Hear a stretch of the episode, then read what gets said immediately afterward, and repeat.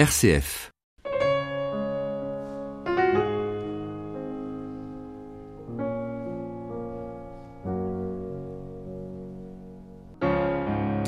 Comme baptisés, nous sommes tous missionnaires, mais pour certains, la mission est une vocation à temps plein qui s'exerce à l'autre bout du monde, même mariés et père et mère de famille. Réna et Romain de Châteauvieux, bonjour à tous les deux. Bonjour. Vous êtes mariés depuis 2006 et depuis janvier 2007, vous êtes totalement au service de l'Église, aux États-Unis d'abord, puis euh, désormais en Amérique du Sud, avec euh, vos enfants, quatre, bientôt cinq.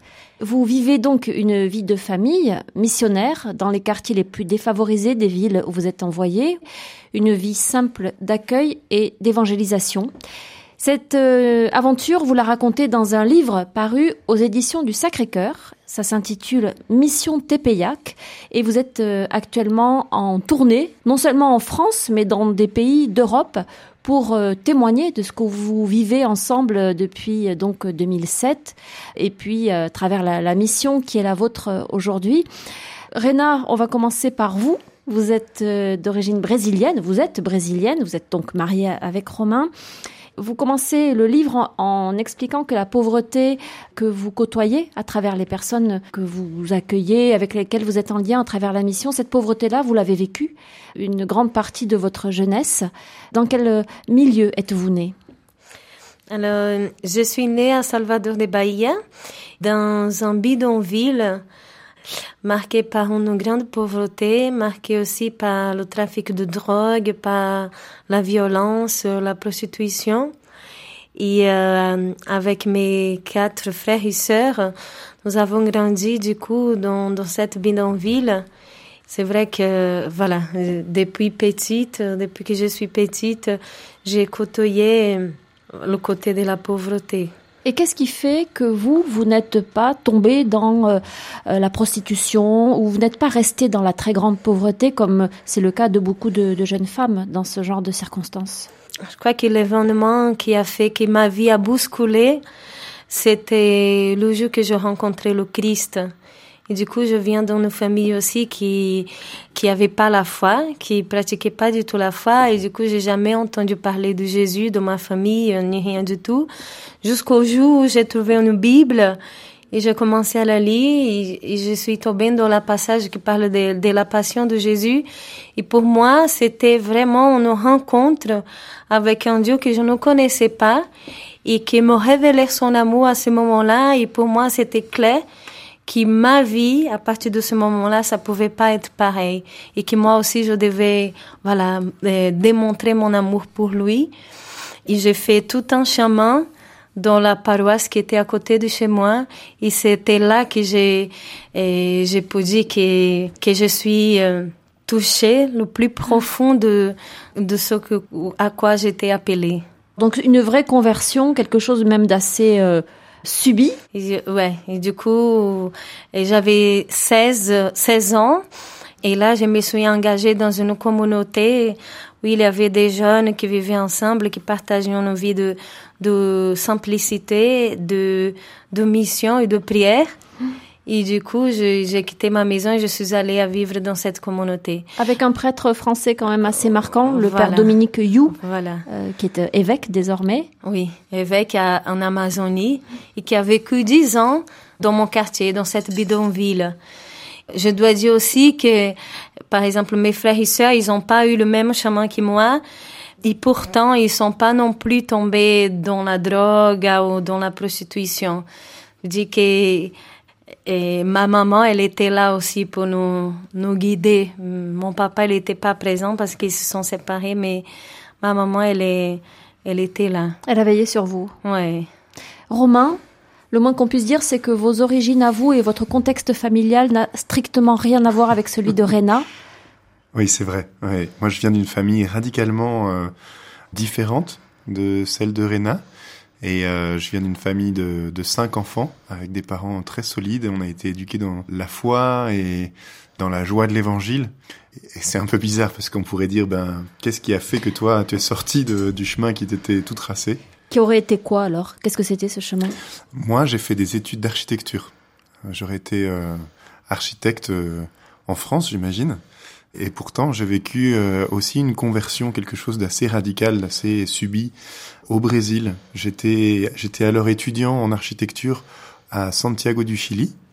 Au bout d'un semestre où, euh, où j'avais, j'avais pas beaucoup été à l'université, j'ai dû redoubler mon semestre et à ce moment-là, le prêtre de ma paroisse de Marseille a été envoyé dans la paroisse de Réna. Et euh, il m'a invité à aller le, le rencontrer. Et en découvrant la paroisse, le quartier, j'ai euh, j'ai vécu une véritable conversion aux côtés des petits et des pauvres.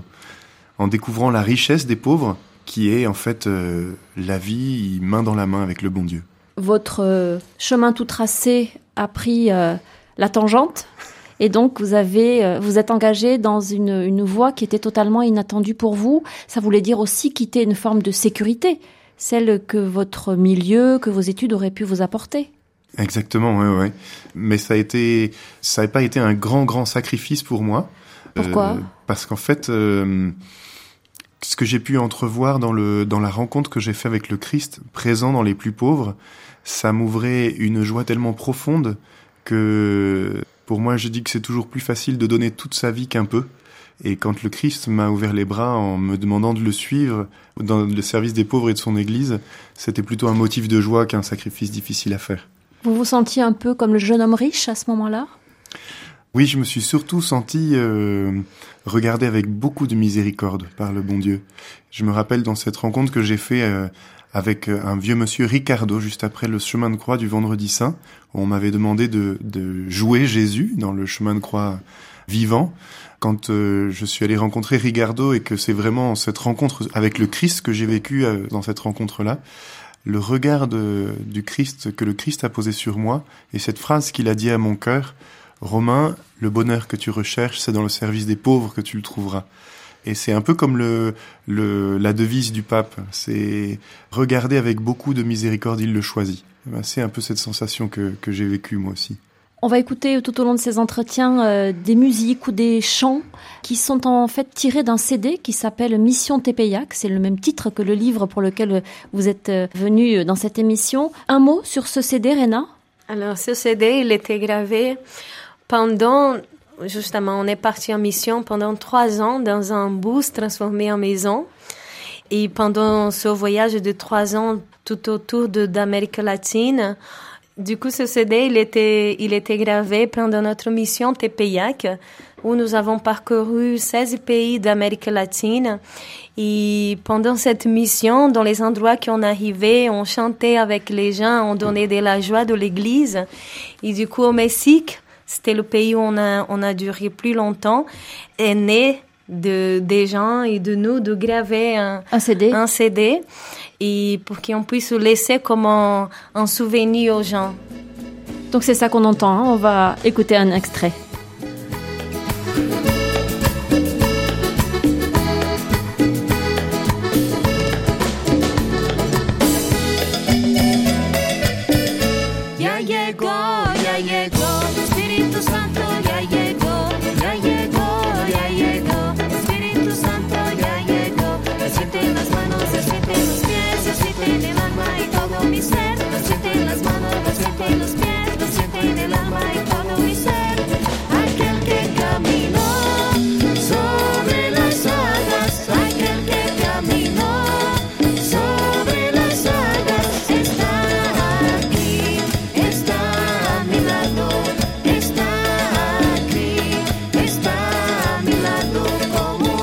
Donc euh, de ce CD Mission Tepeyac, euh, qui est le nom de cette mission que vous vivez finalement tous les deux, Romain et Rena, depuis 2007. Euh, vous êtes, vous vous êtes donc rencontrés à Salvador de Bahia au Brésil. Romain, vous êtes parti là-bas et vous avez vécu une conversion forte. Rena, vous nous avez raconté dans quelles circonstances vous aussi vous vous êtes converti. Vous vous êtes rencontrés et vous avez décidé de vous marier. On va passer sur les, les détails euh, pour euh, en venir euh, aux raisons qui ont fait que un jeune couple choisit de s'engager dans une mission comme celle que vous allez nous raconter, au lieu de roucouler et de partir vivre, voilà, en amoureux, tranquillement, dans, dans une vie plus confortable. Qu'est-ce qui est à l'origine de ce choix de vie quand même très particulier, Romain? On a découvert chacun avant de se marier la, la, joie profonde du don, la joie profonde du don et la joie profonde de, de donner sa vie à l'Église et aux plus pauvres. Et du coup, quand on s'est, on a pris la décision de se marier, on voulait aussi orienter notre vie de famille et notre vie de couple pour les pauvres et pour l'Église. Et on a vécu vraiment notre mariage et notre sacrement comme un, un, un désir de d'offrir nos vies pour le Christ et pour l'Église, dans l'espoir d'une d'une joie véritable, d'une joie profonde, la joie de l'Évangile. Alors ça a pris quelle forme, Rena, concrètement? Hmm. D'abord, on, on, est parti avec Fidesco pendant deux ans de mission et on était envoyé aux États-Unis. C'est là que tout a commencé, notre aventure en tant que couple et marié. Et pendant ces deux ans de mission, où on était envoyé dans un endroit où la mission devait s'ouvrir parce qu'il n'y avait rien. Et c'était pour nous deux ans de formation et de, et de vraiment de madurer, de, de faire grandir notre appel euh, pour la mission pleinement. Et du coup, il a plein de choses qui étaient mises en place. Il a vraiment l'église qui est née dans, dans cet endroit où il avait rien. Il est en La capitale du poulet, dites-vous dans le livre. Je vous laisse le soin de prononcer le nom de la ville. Gainesville. Voilà, donc euh, aux États-Unis, pas très loin d'Atlanta, hein, c'est ça, au nord d'Atlanta, je crois. Exactement. Voilà, donc euh, vous avez vécu là pendant euh, deux, deux ans. ans. Deux ans. Dans quelles conditions avez-vous vécu? Et on était envoyé du coup dans un ghetto parce que c'était aux États-Unis, mais il y avait que des hispanophones, et du coup on parlait que espagnol, où les maisons c'était des caravanes, alors. C'était des, des petits mobilhomes, mobilhome, ouais. voilà, mobilhomes qui étaient garés dans un grand parking, et ça faisait plusieurs quartiers dans le même endroit, et du coup, on est, on est habité, on est, on est allé habiter dans un de ce, de cette caravane. Et on a commencé, voilà, à visiter les gens, à rencontrer, à découvrir les difficultés du lieu. Et à petit à petit, avec les gens, de commencer à donner des réponses. Euh, Romain, donc vous étiez dans un quartier où la plupart des gens étaient des migrants, parfois en situation irrégulière, hein, n'ayant pas de papier, donc une situation très précaire. Ça, c'est une forme de pauvreté que vous avez découverte? Oui, on a découvert euh, une pauvreté qui est toute particulière aux États-Unis, la, pauvreté de ces immigrés clandestins qui traversent la frontière et qui viennent euh, euh, en quête d'une vie meilleure pour eux et pour leur famille. Et c'était une réalité que moi et Rena ne, connaissions vraiment pas. Quelles sont les, les, principales difficultés auxquelles les gens sont confrontés dans ces situations-là et dans lesquelles vous avez essayé de les accompagner et peut-être, comme vous le disiez, Rena, d'apporter des réponses? Je dirais que la première des difficultés, c'est de vivre isolé dans la peur de l'illégalité et d'être renvoyé, euh, on dit déporté dans son pays du jour au lendemain, et du coup d'être euh, assez seul. Et la première des réponses qu'on a pu donner, c'est d'offrir notre amitié et de recréer des liens sociaux à l'intérieur d'un quartier qui était finalement assez assez isolé, marqué par la solitude. Et puis petit à petit, on a donné des réponses très simples, euh, des cours d'anglais pour que les, les, gens puissent euh, communiquer avec l'extérieur du ghetto. On a développé une banque alimentaire pour des gens qui vivraient vraiment une, une véritable misère. Et puis, euh, on a permis aussi de répondre à une pauvreté qui était de ne pas avoir de lieu ou de structure pour vivre sa foi, la foi catholique de, de, de tous les latino-américains en ouvrant le centre Jean-Paul II, qui était un lieu qui permettait justement de vivre la foi catholique au milieu d'un ghetto difficile. Donc il s'agissait vraiment d'être auprès de ces personnes, d'être une présence, une présence amicale mmh. et une présence d'église. Comment est-ce que vous êtes reçu, vous, dans ce genre de quartier? Parce qu'après tout, on peut considérer que c'est une parenthèse dans votre vie et que vous, à un moment donné, la pauvreté ou la misère, vous allez en sortir. Réna euh, Ils vous ont vu arriver comment, les gens? Oui, il y a aussi cette particularité, je peux dire comme ça, de Latino-Amérique, c'est que quand il y a des missionnaires qui viennent taper à ta porte et qui, voilà, du coup, quand on s'est présenté catholique, c'était plutôt la joie et c'est plutôt bienveillant, quoi. C'est, c'est vraiment cette liberté de parler de Dieu et de la foi qu'on trouve moins ici en Europe, je crois. Hein. Et du coup, ça fait que facilement les gens euh, ouvrir leur cœur, ouvrir leurs portes. Et quand on disait on est là pour être avec vous, pour devenir des amis, et on se présentait, petit à petit, il y a vraiment un lien d'amitié qui se crée. Et du coup, il y a des choses qui peuvent être construites. Romain? Et puis je me rappelle que quand on est arrivé, Réna, on était, euh, on était, on avait nos deux sacs à dos. Et Réna était enceinte de notre premier enfant et on est vraiment arrivé pauvre parmi les pauvres parce qu'on n'avait pas de maison. On n'avait rien. On est arrivé en taxi et euh, et puis les gens, euh, au fur et à mesure, ont cherché une caravane pour nous. Et quand on est arrivé, euh, on avait une caravane vide, on était les plus heureux du monde. Et les gens nous ont donné un matelas, une casserole, une cuillère, une fourchette. Et euh, c'était l'hiver. Je me rappelle d'une de nos voisines qui est presque venue nous border le soir en nous offrant une couverture. Et euh, voilà, on est venu pauvre parmi les pauvres. Et alors cette expérience-là, d'être quasiment pris en charge par des gens qui n'ont pas grand-chose, voire rien, qu'est-ce que ça représente? Quel genre d'expérience est-ce que vous faites à ce moment-là? Euh, on, dit toujours que si tu aides un pauvre, il restera pauvre. Si tu demandes de l'aide à un pauvre, il deviendra ton frère. Et on a vraiment vécu euh, le recouvrement de la dignité quand un pauvre peut aider un autre. Et pour nous, ça a été toujours quelque chose, une grande leçon de vie, de se laisser aider par nos frères et de se mettre à la même hauteur qu'eux. Bien sûr que on aurait pu dire, mais non, écoute, t'en as plus besoin que moi, mais on voyait qu'il y avait une joie tellement profonde et tellement grande de prendre soin de l'autre et de prendre soin de l'Église à travers nous, que on s'est toujours laissé aider. Il y a des visages évidemment qui vous reviennent quand euh, vous pensez à cette période-là. Vous parlez d'énormément de gens hein, dans, dans, ce livre que vous avez croisés, parfois de manière un peu éphémère, parfois en liant des liens très forts. Quand vous pensez aux États-Unis et à Gainesville, vous pensez à qui là tout de suite? Rena Dans ma tête vient l'image de la petite dame Maria que nous avons rencontrée dans, avec son fils Romain. On raconte son histoire mmh, dans le dans livre, le aussi. Ouais. Du coup, ça me vient à elle parce qu'elle était vraiment pour nous une maman. Elle était hyper présente. C'était quelqu'un qui était hyper blessé aussi, qui avait vraiment besoin de l'amour, de l'écoute mais elle était là. Et du coup, voilà, c'est, c'est une image qui vient dans la mémoire. Et vous, Romain? Moi, je pense à Juan Carlos, quelqu'un qui est aussi dans le, dans le livre, qui est du Guatemala, qui est quelqu'un qu'on a accueilli vraiment comme euh, un membre de notre famille et qu'on a, qu'on continue d'accompagner et qu'on a été visité après dans, dans sa ville au Guatemala. Et c'est des chemins qui restent gravés pour toujours dans notre cœur aux États-Unis, mais vous retrouverez malheureusement ces réalités dans d'autres pays. Vous avez euh, vu les ravages que peuvent faire l'alcool, la drogue, parfois la prostitution, la, violence, la solitude. Rena, est-ce que vous avez eu le sentiment que votre propre histoire personnelle vous aidait dans ces moments-là pour comprendre ce que vous aviez en face et que finalement il y avait une espèce de fraternité entre vous et ceux qui étaient en difficulté? Oui, oui, oui.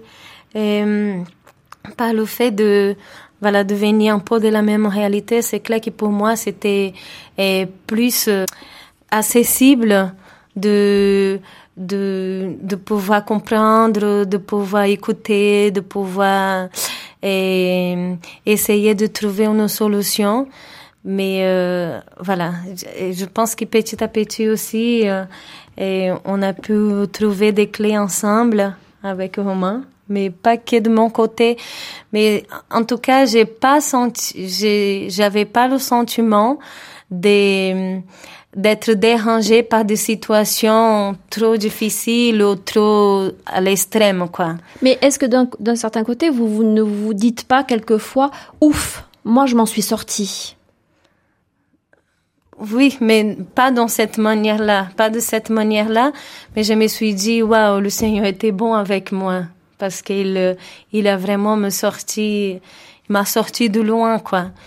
Et c'est plutôt une occasion de rendre grâce à Dieu, oui. Et vous, mm. Romain, cette euh, violence, ces, ces vies quelquefois ravagées, encore une fois, par l'alcool, par la drogue, ça a été violent aussi pour vous? Salé encore? Euh, Oui, bah c'est toujours, euh, c'est toujours difficile. On a, on n'a jamais le cœur qui se durcit et on, on, on, peut jamais dire après euh, je souffre plus parce que je suis trop habitué. C'est pas vrai. Mais en tout cas, ce qui est sûr, c'est que mon cœur, durant toutes ces années de mission, a vraiment été modelé par la mission. Et aujourd'hui, euh, en aucun cas, je pourrais juger ou, ou mais vraiment, c'est un, un regard de compassion que je porte sur chacune de ces personnes.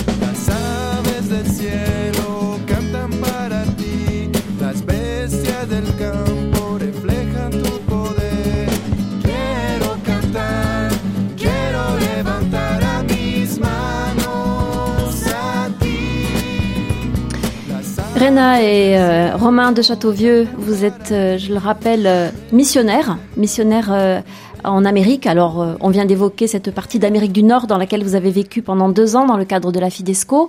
Et puis, vous avez poursuivi cette mission en Amérique latine cette fois. Vous racontez cette aventure qui se poursuit d'ailleurs dans un livre intitulé Mission Tepeyac, paru aux éditions du Sacré-Cœur. D'où vient ce nom romain, Mission Tepeyac? Qu'est-ce que ça veut dire? La colline du Tepeyac, c'est la colline où est apparue en 1531 la Vierge de Guadalupe à Juan Diego. Et il y a une très belle histoire dans, dans, de, de, cette relation entre le voyant Juan Diego et la Vierge de Guadalupe, une histoire de respect, une histoire de d'amour profond de Juan Diego qui appelle la Vierge de Guadalupe ma petite dame, ma petite fille. Et de cette de ces apparitions est née une vague d'évangélisation, je crois la plus grande dans toute l'histoire de l'Église. Et du coup, Tepeyac pour nous, c'était euh, nous inspirer de l'audace missionnaire de la Vierge, tout en s'imprégnant de son respect pour les petites gens, pour les pauvres. La Vierge de Guadalupe que quelqu'un a peint sur le, la porte, je crois, de votre euh, euh mobile-homme hein, à Gainesville. Voilà, en marque de reconnaissance, c'est euh, ce jeune qui s'appelle Roman, qui, après de grandes aventures, avait pu être opéré de l'œil. Grâce à vous, en quelque sorte. Hein, vous l'avez quand même bien accompagné dans cette dans ce trajet, disons, euh, qui lui a permis de recouvrer la vue. Ouais, c'est ça, c'est ça. Alors après euh, les États-Unis, vous auriez pu vous arrêter, non? Oui, c'est vrai. On aurait pu s'arrêter. Et puis, euh, on a reçu en fait de la part de tous nos voisins, de tous ces gens avec qui on habitait, qui nous disaient mais c'est tellement merveilleux ce qu'on a vécu. Et pourtant, et pourtant, chez nous, dans notre village, dans notre dans notre ville natale, il y aurait tellement besoin de missionnaires comme vous. Est-ce que vous auriez le courage d'aller rencontrer ma famille, d'aller dans mon village et de vivre la même chose que ce qu'on a vécu ici? Et pour nous, ça a été vraiment un appel du Christ à, à redire oui et aller rencontrer, aller se plonger dans l'immensité de l'Église d'Amérique latine. Et en discernant avec l'Église d'Amérique latine, avec la conférence des évêques de l'Amérique latine, on a été envoyé par eux pour euh, se mettre au service de, du continent américain, de l'Église d'Amérique. Vous aviez deux enfants quand vous avez euh, décidé de vous lancer dans cette nouvelle aventure, Rena? Oui, nous avions deux enfants et j'étais enceinte de troisième. Donc vous êtes partie dans un camion? Oui, dans un bus scolaire américain transformé en maison et répand avec euh, les images des apparitions de la Vierge de Guadeloupe. Vous êtes arrivé au Mexique donc? Voilà. Pour commencer, vous avez quitté les États-Unis et vous êtes arrivé au Mexique. Oui, c'était notre premier lieu de mission, premier pays. Et dans le Mexique, on a fait quatre villes. Alors là, c'était très différent de ce que vous aviez vécu aux États-Unis ou bien vous retrouviez les mêmes situations? C'était différent parce que les contextes étaient différents, le lieu était différent. Et même au Mexique, on a, on était envoyés dans les endroits différents des uns des autres, les uns des autres. Mais on trouvait quand même, euh, comme on dit, des choses qui nous rappelaient les États-Unis. Parce que quand même, quand je disais au début, on était aux États-Unis avec vraiment les gens du Mexique, de, de, de, de Guatemala, d'Amérique centrale et tout. Et du coup, ça, il avait des choses qui nous rappelaient, ouais. Quand vous dites on était envoyé, hmm. par qui étiez-vous envoyé ouais. On était envoyé par le CELAM, par la conférence des évêques d'Amérique latine. Et quand on, on arrivait dans un pays, c'était le président, l'évêque président de la conférence des évêques de ce pays qui nous destinait à une paroisse et la paroisse nous destinait à un, un, endroit de mission. Donc c'est vraiment une mission d'église. C'est pas vous qui vous disiez tiens on serait bien là. Apparemment il y a des choses à faire, on s'installe ici, Romain.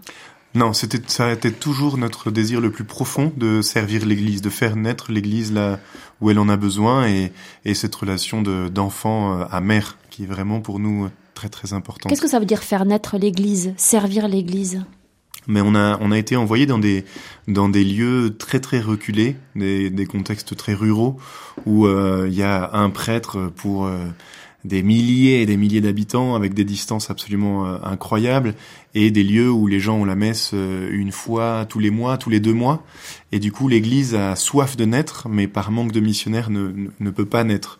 Ça veut dire évangéliser, faire le catéchisme, préparer les gens au mariage, construire des chapelles, ça a été une grande partie de notre mission. Vous avez fait tout ça Oui, Et puis après, aussi encourager et former les, les relais missionnaires locaux pour que eux-mêmes puissent vivre et faire grandir l'Église après notre départ. C'est-à-dire transmettre. Exactement. Et ça, ça se fait en, en vivant la mission ensemble.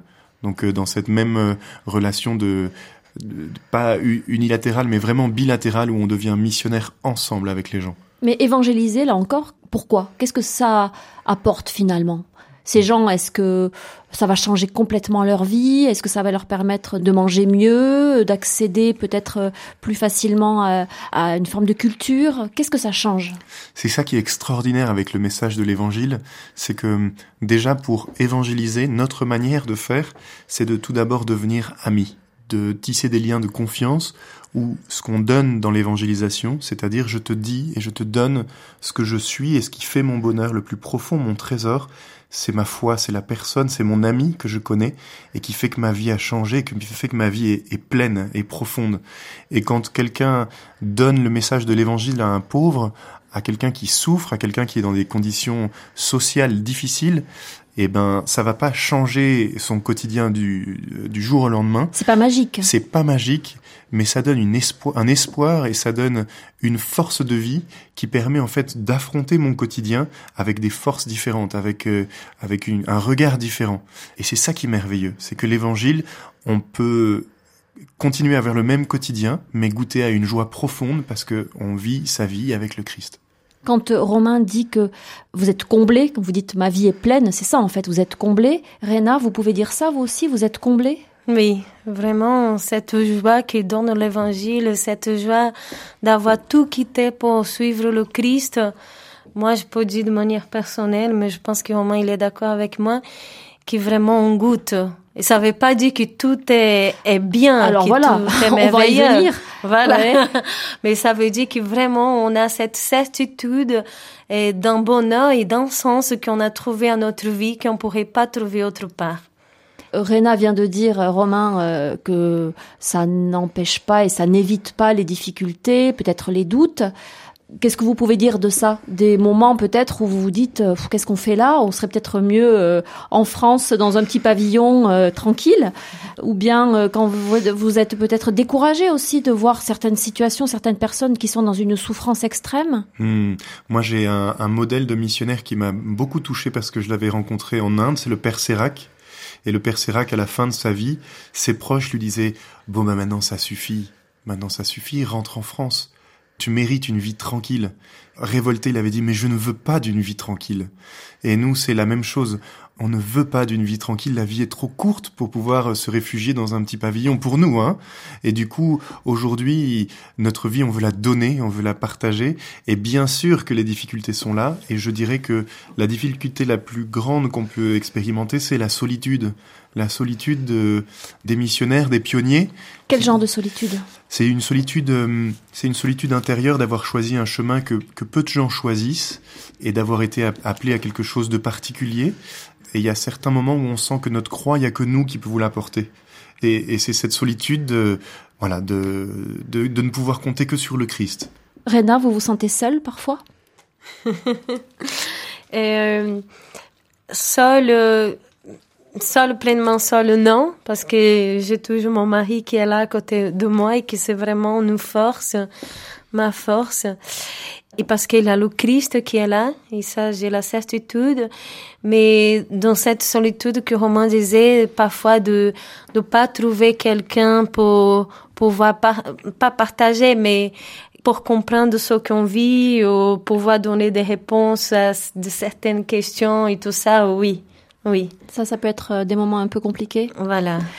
Romain C'est difficile à comprendre cette solitude, mais on pourrait un petit peu euh, comparer à ce que à ce qu'a vécu un peu Mère Teresa. C'est des choses très intérieures, difficiles à, à, à exprimer, mais c'est voilà, c'est une c'est la solitude que je pense tous les gens qui travaillent euh, avec tout leur cœur pour l'Église à certains moments expérimentent. Il y a une autre question qui forcément vient à l'esprit, c'est la manière dont vous trouvez un équilibre entre cette vie qui, euh, vous l'avez dit, Rena, vous a conduit de ville en ville, de pays en pays en Amérique latine, et euh, votre vie de famille, donc, et cette mission. Quatre enfants, bientôt cinq. Vous avez vécu dans un bus de quelques mètres carrés pendant euh, longtemps. un confort quand même très sommaire. Est-ce que la vie de famille ne risque pas de, par moment, d'être mise en danger par ce choix de vie? Hmm.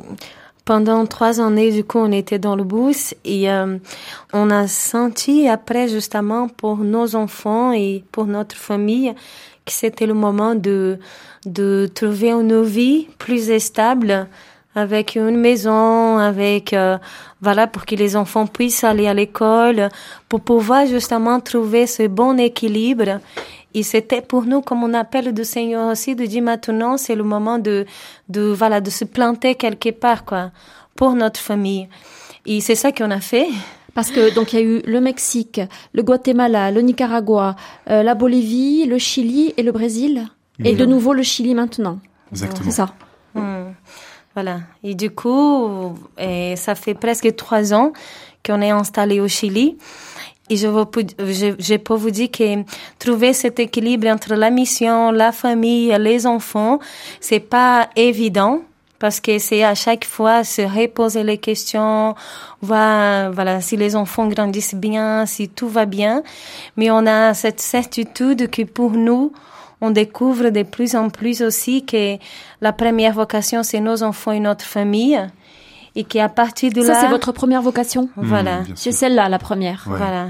et qu'à partir de cette source de cette base on peut voilà se donner aux autres. Mais si cette base, elle est pas bien, on a la certitude qu'on n'est pas dans le bon chemin. C'est-à-dire que la vocation d'évangélisation et de mission que vous vivez actuellement, elle pourrait, à un moment donné, ne plus être adaptée à votre choix de vie, donc d'épouse et de parents. Oui, je pense que le bon Dieu, il est cohérent. Et du coup, euh, dans notre vie, on cherche toujours la cohérence. Et si un jour on sent que c'est plus cohérent, à ce moment-là, on, on reviendra. Une... Oui, on reviendra à une vie beaucoup plus classique.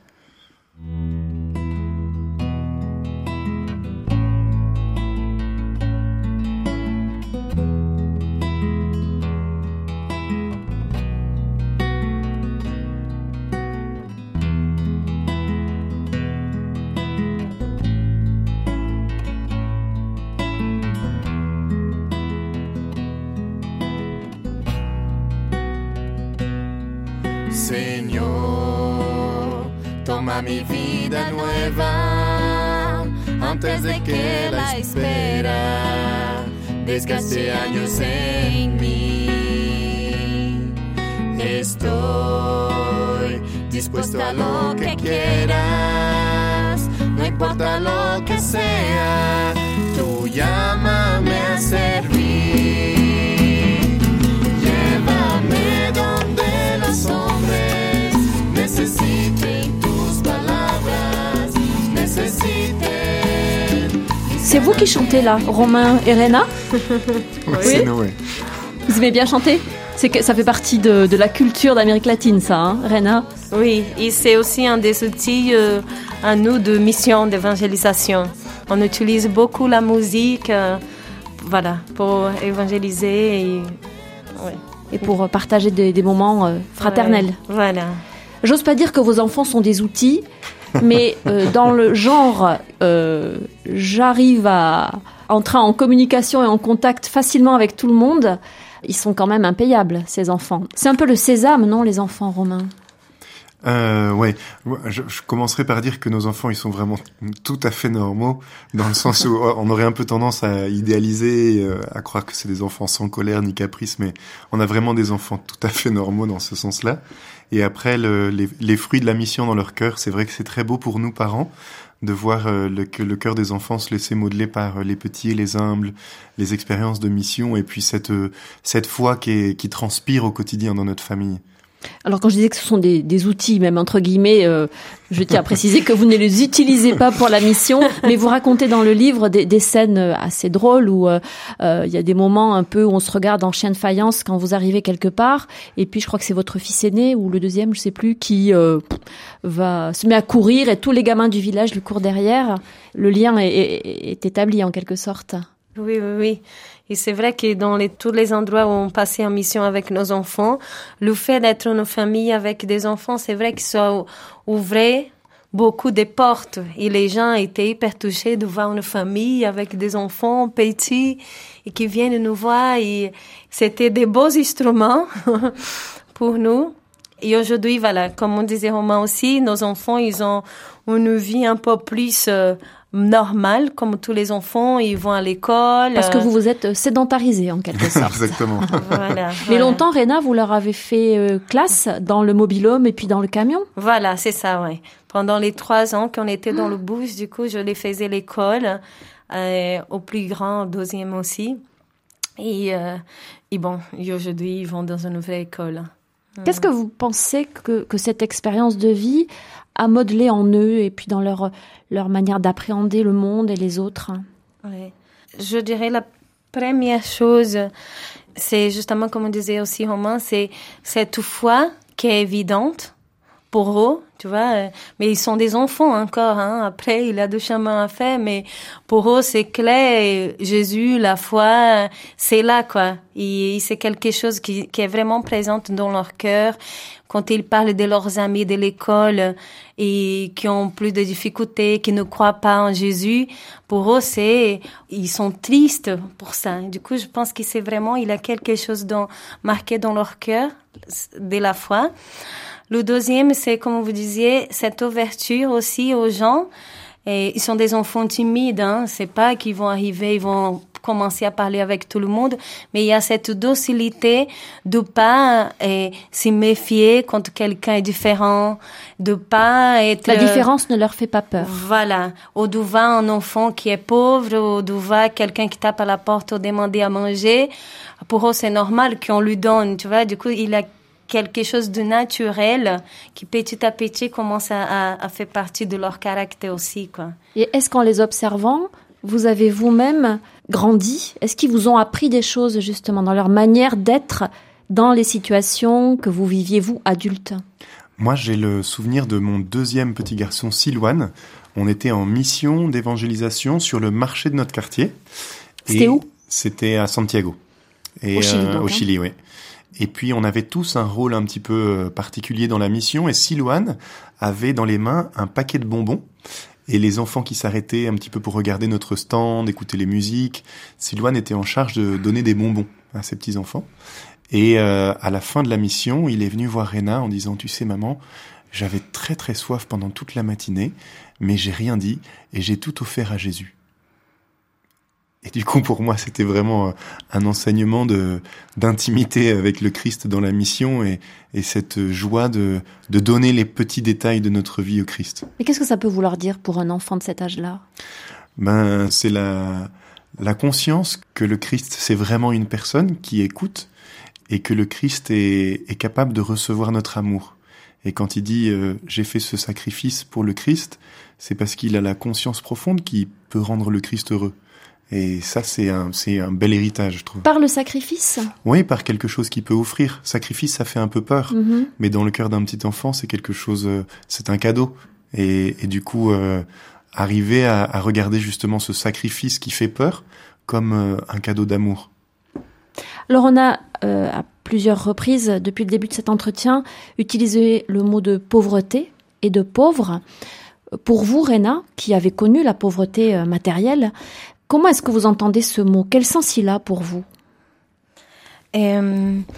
Alors, euh, c'est vrai qu'il y a plusieurs sortes de pauvreté, mais euh, pour moi, quand je, je pense à la pauvreté matérielle, je pense, voilà, du coup, ça me vient le bidonville où je suis grandi, la maison où j'habitais, parce que j'habitais vraiment sur pilotis, c'était vraiment une petite maison en bois, fragile, on pouvait tom- tomber dans l'eau facilement. Et ça me vient aussi beaucoup des endroits où on a visité, notamment en Bolivie, en Guatemala. Et là, c'était vraiment une pauvreté aussi euh, approchée, ce qui s'approchait de la misère. Et du coup, et je pense qu'aujourd'hui, pour moi, la pauvreté matérielle, il a le sens euh, que c'est vraiment une pauvreté, quoi. Je sais pas comment dire. Votre, votre pauvreté matérielle, vous voulez dire? Ouais. Parce que vous avez fait ce choix aussi, vous avez une vie très sobre, non? Ouais, on a une vie simple, mais aujourd'hui, c'est vrai pour nos enfants et pour notre famille. Par exemple, on a une maison, une vraie maison avec de, ouais, et des places. De la place. Pardon. votre, votre français est très bon, pas de souci. Alors, une maison pour que les enfants puissent avoir de la place pour jouer, voilà. Et, et- et pour nous aujourd'hui, c'est pas la même radicalité qu'avant, mais on essaye quand même, euh, voilà, de, de vivre euh, cette simplicité. oui. Vous vous sentez un peu coupable d'avoir une maison? Un peu, parfois. Et c'est déjà une source de beaucoup de questions pour nous. Parfois, c'est une source de questionnement. On ne vit plus la même radicalité. On a une maison et c'est... Un certain confort, donc. Voilà, on a un confort, tu vois, on ne vit pas pareil aux, les autres personnes. Mais justement, c'est de revenir en disant, voilà, mais notre premier appel, c'est nos enfants, c'est notre couple, notre famille. Et du coup, voilà quoi.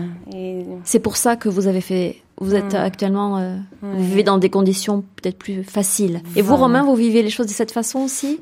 Euh, oui, moi aussi, avec euh, Rena, on a toujours eu le désir d'habiter et de vivre de façon très radicale. Et aujourd'hui, c'est une nouvelle étape pour nous de, de faire passer nos enfants d'abord. Et puis, euh, je sais que ma femme, dans le fond de son cœur, elle, euh, elle rêve qu'une fois que nos enfants soient grands et, et volent de leurs propres ailes, de repartir dans notre bus.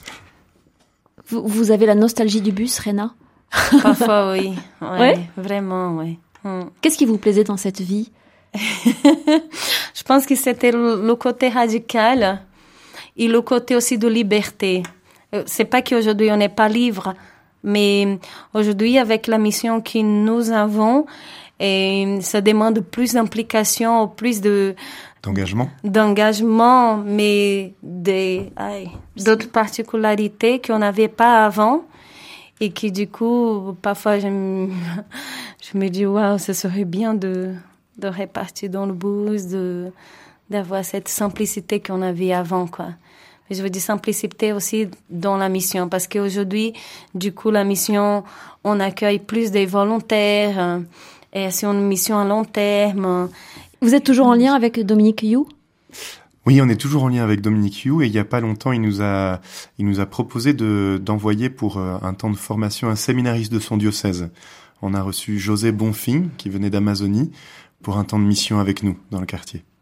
J'aimerais qu'on on évoque pour terminer l'évangélisation. Qu'est-ce que ça veut dire pour vous, évangéliser, Romain? Évangéliser, ça veut dire euh, amener de manière très respectueuse et très douce, très tendre, à, à ce que tout le monde puisse vivre une rencontre avec le Christ. Et du coup, ça, ça passe d'abord par des liens d'amitié, comme ce que je disais au début, des liens d'amitié, des liens de confiance pour devenir frère, et après partager un trésor personnel à un ami. Mais ce trésor, vous pouvez le proposer. Mais l'expérience de foi, ça, ça reste un mystère Exactement. qui ne peut se vivre que dans le secret des cœurs. Et c'est ce qui est très beau dans notre mission, dans notre mission d'évangélisation, c'est que nous, nous nous amenons au Christ, mais mais nous ne sommes pas le Christ. Et on contemple, c'est pour ça que c'est une vie de contemplation et d'action de grâce. Vous faites connaître. On fait connaître, on permet la rencontre. Et, et après, on contemple les changements et les bouleversements que les gens ex- expérimentent en, en faisant cette rencontre personnelle avec Jésus. Et vous, Réna, pour vous, qu'est-ce que c'est l'évangélisation?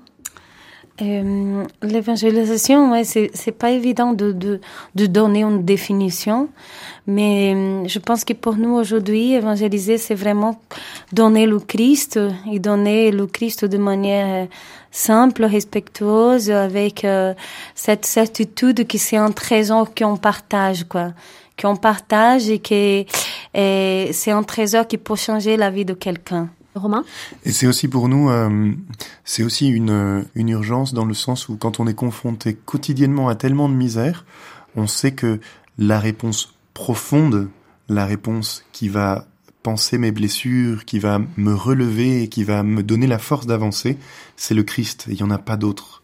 Et pour nous, c'est c'est ça, c'est c'est donner une réponse à, à la soif du cœur humain qui est universelle dans tous les endroits où on est passé et qu'on rencontre aussi dans cette tournée européenne.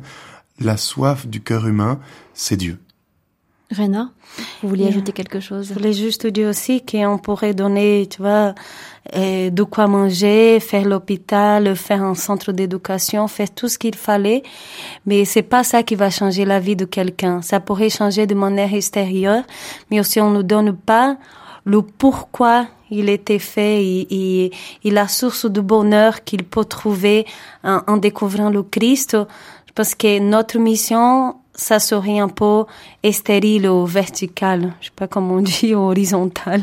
Ouais, horizontal. Voilà. Et que pour nous, voilà, c'est vraiment, on peut pas juste aider le pauvre en donnant quelque chose. Mais quand même aider justement celui qui est dans la pauvreté ou dans la misère à retrouver une dignité à travers le travail, à travers des soins médicaux aussi, à travers euh, le soin de la personne, c'est important. Bien sûr, bien sûr. Et ce que dit Réna, c'est la plénitude de la charité.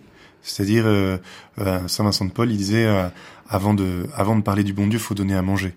Et, euh, et nous, c'est ce qu'on fait. C'est-à-dire, euh, avec les gens, de manière très simple, en devenant amis, on aide dans les nécessités basiques, dans, dans les problèmes très concrets de la vie de nos frères, mais pour aller jusqu'au bout, et pour que la personne puisse devenir aussi indépendante dans sa vie, pour pas qu'on tombe dans le paternalisme, eh ben, on dit pourquoi on est là, et on dit la source de notre joie et la source de l'amour, et que chaque personne a été créée pour l'amour et par l'amour. Et ces gens que vous croisez et à qui vous parlez du Christ, est-ce que vous les aimez? On parle d'amour, c'est probablement euh, le meilleur synonyme de, du Christ, de Dieu, pour les chrétiens. De quel genre d'amour et de quel genre d'amitié parlez-vous là? Euh, je vais vous donner l'exemple d'une petite dame qui s'appelle Yolanda, qui était une petite dame très très isolée dans son dans sa rue, euh, très conflictuelle avec ses voisins. Puis finalement, elle a, on a tapé à sa porte et, semaine après semaine, on est venu la rencontrer, on est venu la connaître. Et puis finalement, un jour, Rena lui a proposé de nous aider euh, à intervenir auprès des enfants du centre éducatif qu'on a ouvert pour les enfants du quartier, à venir faire des petits ateliers manuels. Et la vie de Yolanda a changé parce qu'aujourd'hui elle se donne. Et aujourd'hui, il y a- pas longtemps, Yolanda m'a pris dans ses bras en me disant, tu sais, avec vous, je me sens presque plus aimé que dans ma famille. Et du coup, ce qu'on ce qu'on cherche à recréer, c'est cette euh, c'est être frère et sœur dans le Christ. Et quand je dis que on aime nos voisins et nos frères, eh ben on les aime d'un d'un amour profond, comme si c'était nos, frères et sœurs, ouais, comme si c'était notre famille. Hmm. Et c'est pour ça que c'est à chaque fois tellement difficile de dans notre mission euh, itinérante. À chaque fois, ça a été très dur de laisser derrière, de partir. Ouais. Hmm. Rena, vous êtes euh, en France là, vous êtes arrivée très récemment, mais vous allez séjourner quelque temps en France puis en Europe. Est-ce que vous avez l'impression d'être un peu sur une autre planète quand vous arrivez ici, où euh, les gens vivent dans un, alors là pour le coup dans, dans un confort matériel globalement, même si on, ici aussi Hmm. de la pauvreté, hein, mais bon, la plupart des gens ont, ont une vie assez confortable et des préoccupations euh, qui Ouais. n'ont rien à voir. Ouais, mais c'est marrant parce que juste en arrivant à l'aéroport, on sait qu'on est dans un autre monde, quoi. À quoi vous le voyez? Et, euh, du coup, voilà, déjà pour les structures, hein, c'est pas la même structure dans, voilà. À Santiago, ça va, parce que c'est une ville un peu plus développée. Et, et après, on voit les rues, les voitures, les poubelles, et on sent vraiment qu'on est dans un pays de premier monde, quoi. Et ça s'y sent. Et du coup, parfois, on oublie ça, on oublie, on oublie, par exemple, qu'ici en France, vous vivez dans une vie extraordinaire, bi- extraordinaire, extraordinairement bien, quoi. Et, euh, et parfois, ça me fait ce choc-là. Pas un choc où je suis scandalisée, rien du tout, mais un choc de me dire, waouh, c'est, comme ça le premier monde, tu vois, c'est, c'est pas pareil. Et pour finir, est-ce que vous êtes d'accord avec Romain qui dit que que ce soit à Lyon, à Paris, à Londres où vous devez aller, en Pologne ou à Santiago du Chili ou au Brésil, le cœur de l'homme est le même. Hmm, ouais. Vous croyez ça? Parce que moi aussi, ouais, j'ai, j'ai, ouais, je crois ça au- aussi, ouais. Que dans tous les endroits, et on pourrait vous raconter aussi des témoignages des gens qui ont été touchés par nos témoignages ici en France, en Belgique, en Suisse, alors que voilà quoi, on, on vit vraiment dans dans, dans, dans, des contextes différents, mais on touche de doigt, justement, quand on fait s'éveiller ici en Europe, que le cœur de l'homme, c'est pareil. Et que quand euh, il a le doigt de Dieu qui est là, et qu'on découvre l'amour, qu'on découvre la vérité, voilà, on a envie de suivre, quoi. Ouais. Romain Quelque chose à rajouter? Ou on lui laisse la le, mot de la fin? On lui laisse le mot de la fin. Un très grand merci en tout cas à tous les deux d'être venus nous parler donc euh, de cette vie missionnaire que vous avez choisie euh, en Amérique latine. Vous vivez euh, désormais au Chili. Je rappelle le titre du livre dans lequel vous racontez cette aventure. Ça s'appelle Mission Tepeyac, l'extraordinaire aventure d'une famille au service de l'Église et des plus pauvres. Ce livre est paru aux éditions du Sacré-Cœur. Et puis on termine avec encore un extrait de ce CD qui porte le même nom, hein, Mission Tepeyac, et qui euh, en chanson raconte aussi euh, cette vie de mission et d'évangélisation. Romain et Réna, un grand merci à vous. Merci, merci à vous.